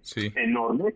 En, tercer lugar aparece con 14% de intención de voto Beatriz Paredes. En, en, el siguiente lugar está 13% Enrique de la Madrid, después están en 7% Miguel Ángel Mancera y en 5% Francisco García Cabeza de Vaca. Ahora, aquí nos falta Silvano Aureoles, que es uno de los que también se menciona en estos nombres que eh, pudieran pasar a la siguiente fase. Sin embargo, este, estos nombres elegidos son los que están mejor posicionados en las encuestas públicas eh, fidedignas que han eh, estado dándose a conocer en los últimos meses. Sin embargo, hoy después del filtro, veremos si pasa Silvano Aureoles, pues se sumará. Si alguno de los que acabo de mencionar queda fuera, pues no aparecerá más en esta encuesta. Encuestas todos están midiendo, nada más estamos mostrando los más competitivos de acuerdo a las encuestas públicas. Bueno, muy arriba, Xochil Gales, 42% de intención de voto, más de 2 a 1 por encima de Santiago Krill, que tiene el 16%, y de ahí para abajo el, el resto. ¿Y cómo van las cosas en la, en la 4T, Poncho, donde parece el proceso está diseñado para que no suceda demasiado? Nadie se ha movido casi de su lugar. Nadie se ha movido y en primer lugar aparece Claudia Sheinbaum con 37% de intención de voto. Marcelo Ebrard fluctúa ligeramente entre el 30 y el 27%. En este corte que estamos reportando de Manuel estamos en 27% de intención de voto con eh, el segundo lugar de Marcelo Ebrard. En tercer lugar aparece Adán Augusto López con 15%, que igual ha tenido muy pequeños cambios. Después le sigue Gerardo Fernández Noroña, que digamos que ha sido un tanto la sorpresa porque inició más abajo y, ha, ido con un ligero aumento, 10% de intención de voto, y en 4% de intención de voto empatan tanto Ricardo Monreal como el senador Manuel Velasco del Partido Verde. Entonces, ahí ha habido poco movimiento, así es parece como van a llegar a el levantamiento de la encuesta. Vamos a ver si hay algún cambio en los próximos días y lo seguiremos reportando aquí en tu espacio. Lo veremos, por lo pronto, así la fotografía del momento, estas encuestas de encuestas, tanto en la 4T como en el Frente. Abrazo grande, Poncho, muchas gracias. Un fuerte abrazo, Manuel. Sigan, por favor, a Político MX y a Pulse.mx. Ahí está toda la información que acabo de dar. Seguro, seguro que sí. Gracias, Poncho. Es Alfonso Basilio, soy director de Político MX. La hora con 25, casi llegamos a la media. Vamos a ir un corte, una pausa. Tras eh, la pausa comercial va a estar acá la senadora del PAN, Kenia López Rabadán. Ella, como otros, como otras, quiere ser candidata a la jefatura de gobierno. Ayer platicábamos en estos micrófonos, estaba sentado en esta cabina Santiago Tabuada, alcalde Benito Juárez. Mañana estará el coordinador del PRD en San Lázaro, Luis Espinosa Cházaro. Todos los que quieren, todos los que han levantado la mano y se ven participando en este proceso para definir al candidato, a la candidata a la jefatura de gobierno. Antes una vuelta por el mundo de la mano de mi tocayo Manuel Marini. Volvemos, volvemos, hay más. Internacional. Polonia envió 2.000 soldados más para vigilar la frontera con Bielorrusia, tal como lo solicitaron los servicios de la Guardia de Fronteras, ante el temor de que el grupo paramilitar Wagner intente ingresar o atacar su territorio. Por su parte, Rusia anunció el despliegue de más militares en su frontera occidental, ante lo que consideró como un aumento de las amenazas en su contra. Es la voz del ministro de Defensa ruso, Sergei Shoigu. Las amenazas a la seguridad militar de la Federación Rusa se han multiplicado en las direcciones estratégicas occidental y noroccidental. Un grave factor desestabilizador es la entrada de Finlandia y Suecia en la OTAN en el futuro. Es probable que se desplieguen contingentes militares adicionales y armas de ataque de la OTAN en el territorio finlandés. Existen riesgos asociados a la militarización de Polonia. La tragedia migrante cobra más vidas en Europa. Al menos 41 personas, entre ellos varios niños, murieron luego de que su embarcación naufragara cerca de la isla italiana de Lampedusa. Solo tres personas sobrevivieron, todos ellos provenían de Costa de Marfil.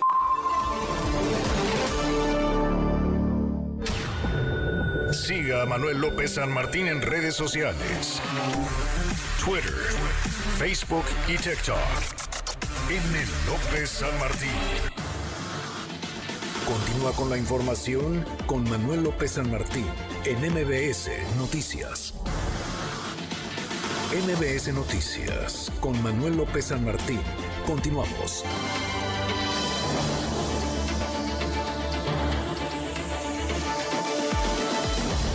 Seguimos, vamos cruzando la media la hora con 30. Hemos platicado de lo que ocurre en el frente a nivel nacional. Eh, se cerró ya la etapa de recabación de firmas, de apoyo, 150 mil. Hoy se anunciarán, aunque ya trascienden algunos nombres, algunas cifras. Hoy se anunciarán por la tarde eh, quienes avanzan a la siguiente etapa del proceso. Mañana será este primer foro en la Ciudad de México. Por cierto, vamos a estar ahí moderando ese foro.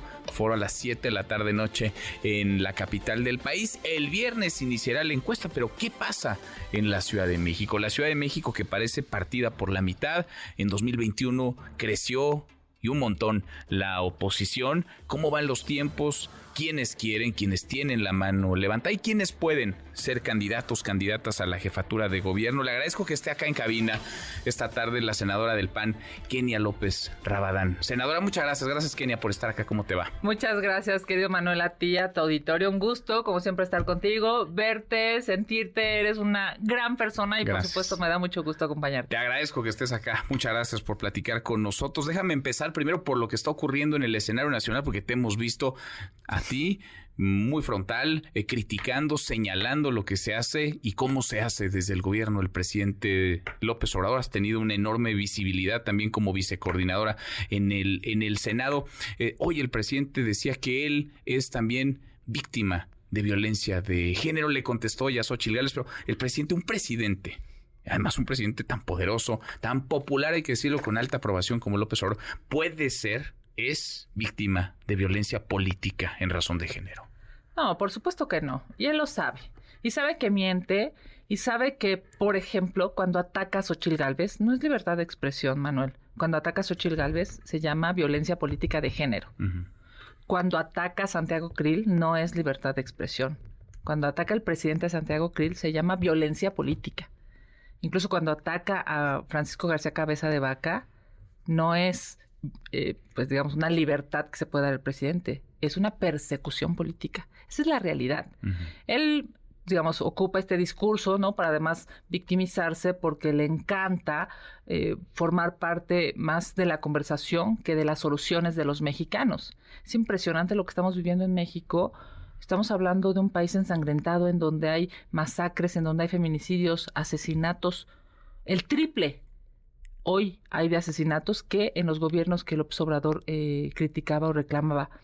Claro que el presidente no puede dar resultados y lo que da es claramente una solamente una conversación política. Ahora, te he visto también muy activa en el tema preocupante, muy delicado de los libros de texto gratuito. Esos libros que la ASEP se empeña en distribuir, pese a que hay mandatos, órdenes judiciales, y que pretende estén en los pupitres de millones de niños a partir del 28 de agosto, cuando inicia el ciclo, el ciclo escolar. No importa la ilegalidad, no importan los errores, no importa la ideología, no importa muchas cosas que están ahí plasmadas. Parece que el presidente y la ASEP, su secretaria de Educación Pública, va a llevar esos libros a los salones de clases, Kenia. Lamentablemente, el presidente López Obrador se aferra a darle a los niños de México libros tóxicos. Son libros chafas. Esa es la realidad.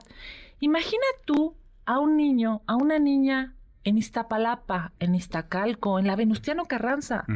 Yo he vivido en, pues, en una gran etapa de mi vida primaria, secundaria, preparatoria, universidad, fue escuelas públicas. Para un niño de escuela pública, Manuel, su única compañía en el día, en muchas ocasiones, es solo su libro de texto, porque mamá y papá tienen que salir a trabajar.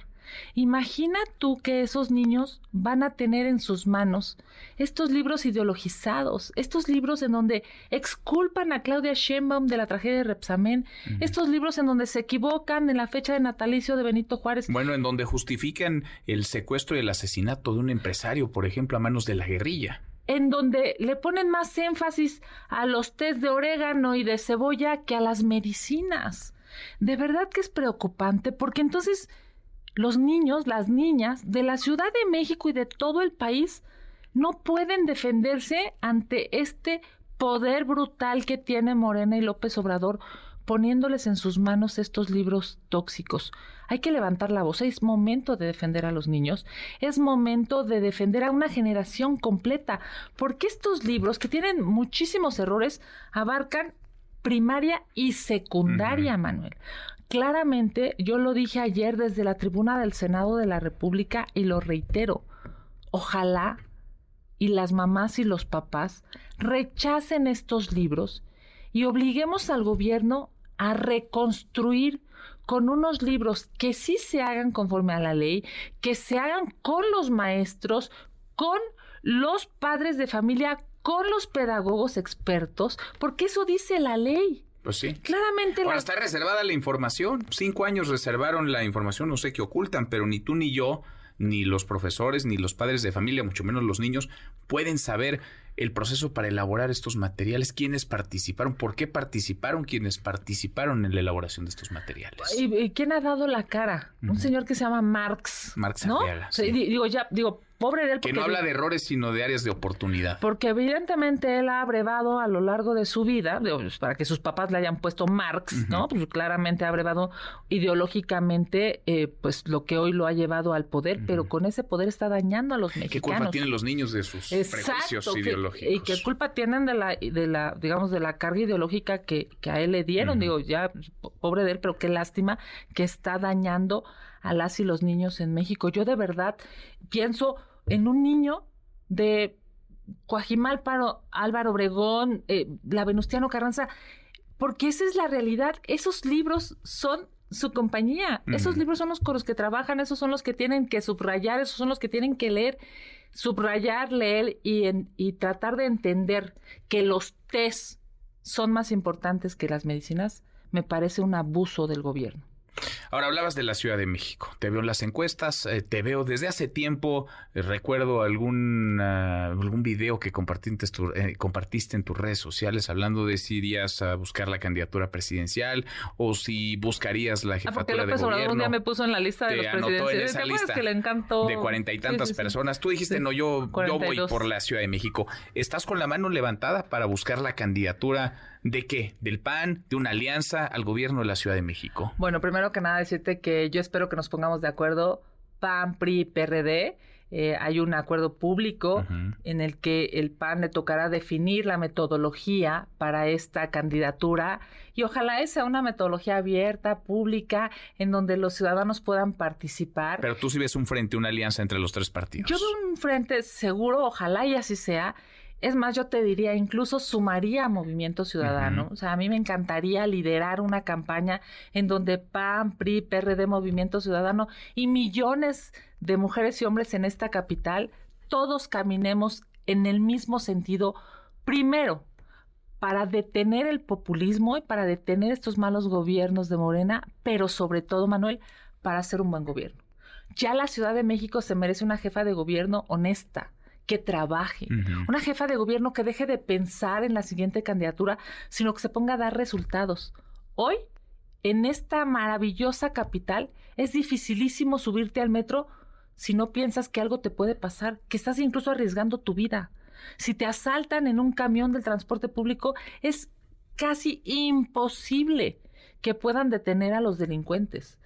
Hoy estamos viviendo una pues un deterioro de la administración pública que se debe frenar. Así es que cuando se abra el proceso de selección en la Ciudad de México, yo participaré porque quiero ser una jefa de gobierno que dé resultados a los capitalinos, una jefa de gobierno que demuestre, que enseñe que sí se puede ocupar la administración pública para bien, Mira, yo hago una cosa que se llama la contramañanera. Imagínate, no hay nada más pendulado, digamos, nada más opositor que la contramañanera. ¿Sabes cuántas veces me habrán buscado? Bueno, por todos lados me han investigado a mí, a mi familia, y llevo 20 años haciendo política. Yo desde muy joven decidí que no iba a tener un dinero mal habido nunca porque así podría construir una carrera fuerte. Yo hoy por eso le puedo decir a los corruptos corruptos. Y eso es lo que la Ciudad de México necesita. Necesita una jefa de gobierno que, por supuesto, con su trabajo, con honestidad, con un gran equipo, pueda construir una mejor ciudad para todas y todos. Me queda clarísimo entonces que estás apuntada, que quieres participar, que vas a buscar estar y que ves una, una alianza. Ayer platicábamos en esta misma silla, estaba sentado Santiago Taboada, el alcalde en Benito Juárez, alcalde panista además, y nos decía, yo al son que me pongan bailo, el método que definan, con ese voy a participar. ¿Tú también? El método que definan, con ese te vas a inscribir y vas a participar en el proceso. Como quieran quiero. ¿Sí? Si es encuesta, hagamos una encuesta. Si es una elección primaria, hagamos una elección primaria. Yo sé que hay muy buenos perfiles. Hay que reconocer que Santiago Taboada es un gran alcalde, es un buen administrador público y por supuesto reconozco que hay mujeres y hombres de otros partidos políticos incluso que han dicho que quieren participar. Yo estoy convencida que todos juntos vamos a ganar. Si es alguien más, contará conmigo. Y si soy yo, espero contar con todas y todos, porque hoy lo más importante, Manuel, es detener la destrucción que Morena está haciendo en la Ciudad de México. Y eso solamente se va a lograr si toda la oposición se pone de acuerdo y si logramos convencer los corazones y el ánimo de millones de mexicanos que hoy están cansados del gobierno, pero que además de ese cansancio lo ocupen en energía positiva y salgan a votar, llenen las casillas en su momento y por supuesto podamos generar un buen gobierno en la ciudad que tanto se merece. Es una ciudad maravillosa que hay que potenciar, que por supuesto puede ser segura, que por supuesto puede tener más líneas de metro, que evidentemente no, no tiene que ser un riesgo para las mujeres jóvenes. Hoy es impresionante el nivel de desaparición de mujeres jóvenes en la Ciudad de México. Todo eso tiene que detenerse y lo vamos a construir juntas, juntos de la mano. Ahora, ¿a partir de cuándo? Porque el calendario va avanzando. Todavía no estamos en los tiempos, pero acá nos hemos adelantado y parece que el reloj ya marca 2024. el presidente se adelantó dos años con su La 4T ya está a la mitad o más allá de la mitad de su proceso. En el frente ahí la llevan también. El 3 de septiembre darían a conocer al ganador o ganadora, a quien va a ser el virtual o candidato a la presidencia de la República. ¿Cómo ves los tiempos acá? Sabemos, lo decías, el PAN lleva mano, porque el PRI es el acuerdo, el PRI llevó mano para el proceso de selección del candidato, candidata fue en el Estado de México y candidato en Coahuila. ¿Cómo ves los tiempos del método, del proceso de selección del frente acá? Pues mira, yo entiendo que ya están en los últimos, eh, digamos, momentos de, negociación y de acuerdo entre los partidos de, de la oposición, PAN, PRI, PRD. Yo creo que todos, panistas, priistas y perredistas, sabemos que hay algo superior y es detener a Morena, detener este populismo, detener estas acciones, o sea, la destrucción de las escuelas de tiempo completo, de las estancias infantiles, estos libros tóxicos que están poniendo, todo eso es un gran incentivo para dejar de pensar en nosotros, digamos, y, pensar en comunidad y pensar en un gran proyecto nacional y en el caso de la Ciudad de México, de la capital. Así es que yo espero que nos podamos poner de acuerdo pronto, ojalá y sea este mismo mes, que se abra la metodología, que se defina y podamos ya, digamos, eh, construir una ruta clara para quien empiece a liderar esta etapa. Por cierto, en estricto sentido, las precampañas no han empezado. Pues estamos metidos en este problema. noviembre, diciembre, en todo claro, caso. Eh, estamos metidos en este problema porque López Obrador adelantó dos años a sus corcholatas. corcholatas que, por cierto, pero luego se sumaron todos. Ya después todos se metieron a la grilla y a las campañas porque están en campaña también en el frente. Déjame decirte más una cosa. El problema electoral en el que está metido hoy el país fue generado por López Obrador. Hoy, ¿te acuerdas el cállate chachalaca, no? eso que López Obrador este, reclamaba porque no quería que el presidente hablara. Sí, a Vicente Fox. Claro, que el presidente Fox. La ley se cambió porque fue, porque, digamos, López Obrador lo pidió y hoy que es en el gobierno, pues ya se arrepintió. Ahora les juega en contra esa legislación. Hoy que él es presidente, hoy quiere hablar y habla todos los días y le vale la ley, le vale las autoridades electorales. Lamentablemente estamos metidos en este gran problema porque López Obrador nuevamente demuestra, digamos, todos los días que pues a él la ley no le gusta, que esto de, digamos, de, de, las autoridades distintas no le gustan, cosa que qué mal. Por eso, por todo eso, es que nos debemos de poner de acuerdo de la, eh, la oposición, por todo eso es que debemos de encontrar un gran acuerdo nacional y en la Ciudad de México para detener esa destrucción. Ahora me dices, eh, ¿quieres, ¿quieres estar? ¿Ves una alianza entre PAN, PRI, PRD, un frente amplio opositor, incluido Movimiento Ciudadano quizá en la Ciudad de México? A mí me encantaría. ¿Se puede ganar para la oposición la Ciudad de México? Una ciudad que está partida por la mitad, que en 2021 eh, terminó, digamos, eh, dividida. Morena ganó las alcaldías del Oriente. la oposición tiene, de hecho, tiene más alcaldías, tiene un mayor número de alcaldías. Las del Poniente está partida por la mitad de esta ciudad. Se puede ganar para Vamos a ganar en 2024. Sí. Te lo digo clarísimo porque ya lo hicimos en 2021. Si en las elecciones hubiera, en las últimas elecciones hubiéramos elegido jefe de gobierno, ya no sería morenista. Ganamos la mayor cantidad de las alcaldías y estuvimos a muy poco de ganar Gustavo Amadero, ya muy poco de ganar Xochimilco y por supuesto que en 2024 vamos a ganar la Ciudad de México. Por eso es que eh, están tan desesperados. Por eso es que atacan tanto en el gobierno de la Ciudad de México a la oposición. Por eso es que López Obrador está fuera de balance. Porque increíblemente en su gobierno, siendo él presidente de la República, va a perder este su gran bastión de la Ciudad de México. Llevan 25 años dañando a la ciudad. En 25 años Manuel, solamente hicieron una línea de metro y esa se les cayó y es una tragedia. Por supuesto que ya no van a gobernar la Ciudad de México y por eso estoy convencida. Hoy, más que nunca, necesitamos ponernos de acuerdo. Hoy más que nunca necesitamos priorizar a las y los capitalinos porque se necesita seguridad, cero corrupción, vialidades y transporte digno. Y todo eso lo vamos a tener una vez que el frente opositor gane las elecciones. Pues vamos a ver si se ponen, si se ponen de acuerdo. Vamos a ver quién encabeza, cuál es el proceso, el método que se dan y cómo están los tiempos de él. Y sigamos platicando, Kenia, en el camino. Te agradezco que hayas estado acá esta tarde. Muchas gracias, querido Manuel. Un gusto saludarte. Que tengan buena tarde tu auditorio y por supuesto decirles, soy la voz de millones de mexicanos en el Senado de la República y seguiré defendiendo la verdad y la ley porque es necesario que alguien lo haga. Muchísimas gracias. Gracias a ti, senadora. Muchas gracias. La senadora del PAN, Kenia López Rabadán, aspirante a la candidatura del Frente la Ciudad de México, aspirante a la candidatura a la jefatura de gobierno. Cuarto para la hora, pausa, volvemos, volvemos, hay más. Redes sociales para que siga en contacto: Twitter, Facebook y TikTok. M. López San Martín. Continúa con la información con Manuel López San Martín en MBS Noticias. Ya estamos de regreso. MBS Noticias con Manuel López San Martín. Continuamos.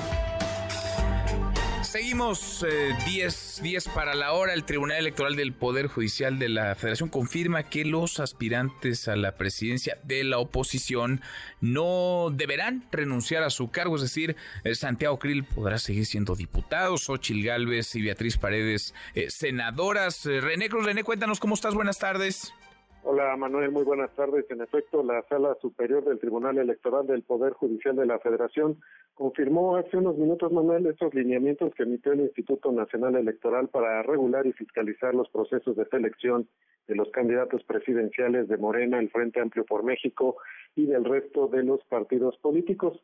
Sin embargo, Manuel, como bien comentabas, el órgano jurisdiccional rechazó ordenar a los servidores públicos que participan en estos procesos, entre los que se encuentran legisladores como Xochitl Galvez, Santiago Krill, Beatriz Paredes y Miguel Ángel Mancera, separarse del cargo en un plazo no mayor a 48 horas. Y es que por mayoría de cinco votos los magistrados rechazaron la propuesta de la magistrada Yanino Tálora Manasis quien argumentó Manuel que no existe otra garantía suficiente para asegurar la neutralidad y la equidad, así como para prevenir el uso indebido de recursos públicos que exigir la separación del cargo de los aspirantes. Escuchemos. Considero que solo a través de la separación del cargo es posible asegurar la plena vigencia de los principios de neutralidad y equidad y prevenir el uso indebido de recursos públicos. Y esto en especial frente a lo novedoso y extraordinario de estos procesos políticos en curso. La magistrada Mónica Soto Fregoso fue una de las que votó en contra de esta propuesta al señalar que se trata de una medida desproporcional, ya que implicaría suponer que se trata de un proceso electoral. Así lo dijo. Estimo que imponer como requisito que las personas servidoras públicas que intervengan o intervienen deben separarse del cargo equivaldría a suponer que en realidad se trata de un proceso electoral en el que existen actos de pre-campaña y no de carácter político.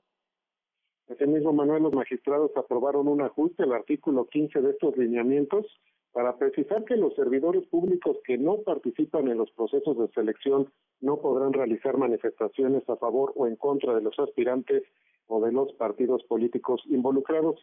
Y en esta misma sesión, Emanuel, en donde pues ya no hubo debate en este punto, el tribunal confirmó por unanimidad el acuerdo del INE por el que declaró procedente la conformación del Frente Amplio por México. Manuel, el reporte que tengo. Gracias, René, muchas gracias. Muy buenas tardes. Muy buenas tardes. Oye, en la madrugada tembló y fuerte, muy fuerte. En Chiapas se sintió en buena parte del eh, sureste mexicano. Lisset Cuello, Lisset, buenas tardes, ¿cómo te va? ¿Qué tal, Manuel? Muy buenas tardes. Efectivamente, como lo comentas, la madrugada de este miércoles se registró un fuerte sismo aquí en el estado de Chiapas. De acuerdo al Servicio Sismológico Nacional, el sismo fue de magnitud 5.8, localizado a 3 kilómetros al oeste de Tonalá a las 3.33 de la madrugada, con una profundidad de 104 kilómetros. En Tuxtla Gutiérrez no sonó la alarma sísmica.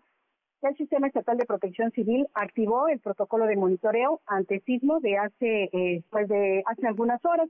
De manera preliminar, se informó que se percibió en la mayoría de las regiones de la entidad, aunque pues todavía mantienen comunicación con algunos municipios para saber si sufrieron algunos otros daños. Hasta este momento solo se reportan daños materiales en una terminal de autobuses del municipio de Arriaga, muy cerca de donde fue el epicentro, en donde se fracturaron cristales. De acuerdo con el boletín del Centro de Alerta de Tsunamis de la CEMAR, tras el sismo de magnitud 5.8, no se espera la generación de variaciones en el nivel del mar debido a la ubicación del epicentro y finalmente te informo que Protección Civil continúa con la verificación de daños porque pues han habido algunas réplicas menores que se han sentido a lo largo de todo el día. Ese sería el reporte, Manuel. Bueno, por fortuna entonces no pasó a mayores, el susto sí, algunos daños. Gracias, gracias, Lizeth. Muy buenas tardes. Muy buenas tardes, cinco para la hora. Ya nos vamos, revisamos lo último en la información. En tiempo real. El Universal. Diputados buscarán reforma en fast track para evitar doble congreso. El Heraldo de México. Drogan y roban a abuelitas. Autoridades capitalinas detienen a banda dedicada al secuestro express de personas de la tercera edad. Autopsia de María Fernanda, mexicana desaparecida en Berlín, podría tardar hasta ocho semanas. MBS Noticias. Grave desilusión que quieran alterar los resultados de la encuesta, dice Marcelo Ebrard. El país. No se la voy a dejar pasar. El presidente López Obrador vuelve a poner en la mira al juez que amparó a Xochil Gálvez. El FBI mata a hombre que amenazó a Joe Biden en Utah. Con esto cerramos, con esto llegamos al final. Gracias. Muchas gracias por habernos acompañado a lo largo de estas dos horas. Soy Manuel López San Martín. Se quedan con Nicolás Romay y todo su equipazo. Nos vemos como todas las noches a las 10 por ADN 40. Deja, nos encontramos eh, mañana, mañana que será tarde de jueves. Pásela, pásela muy bien, ya casi es viernes. MBS Radio presentó Manuel López San Martín en MBS Noticias.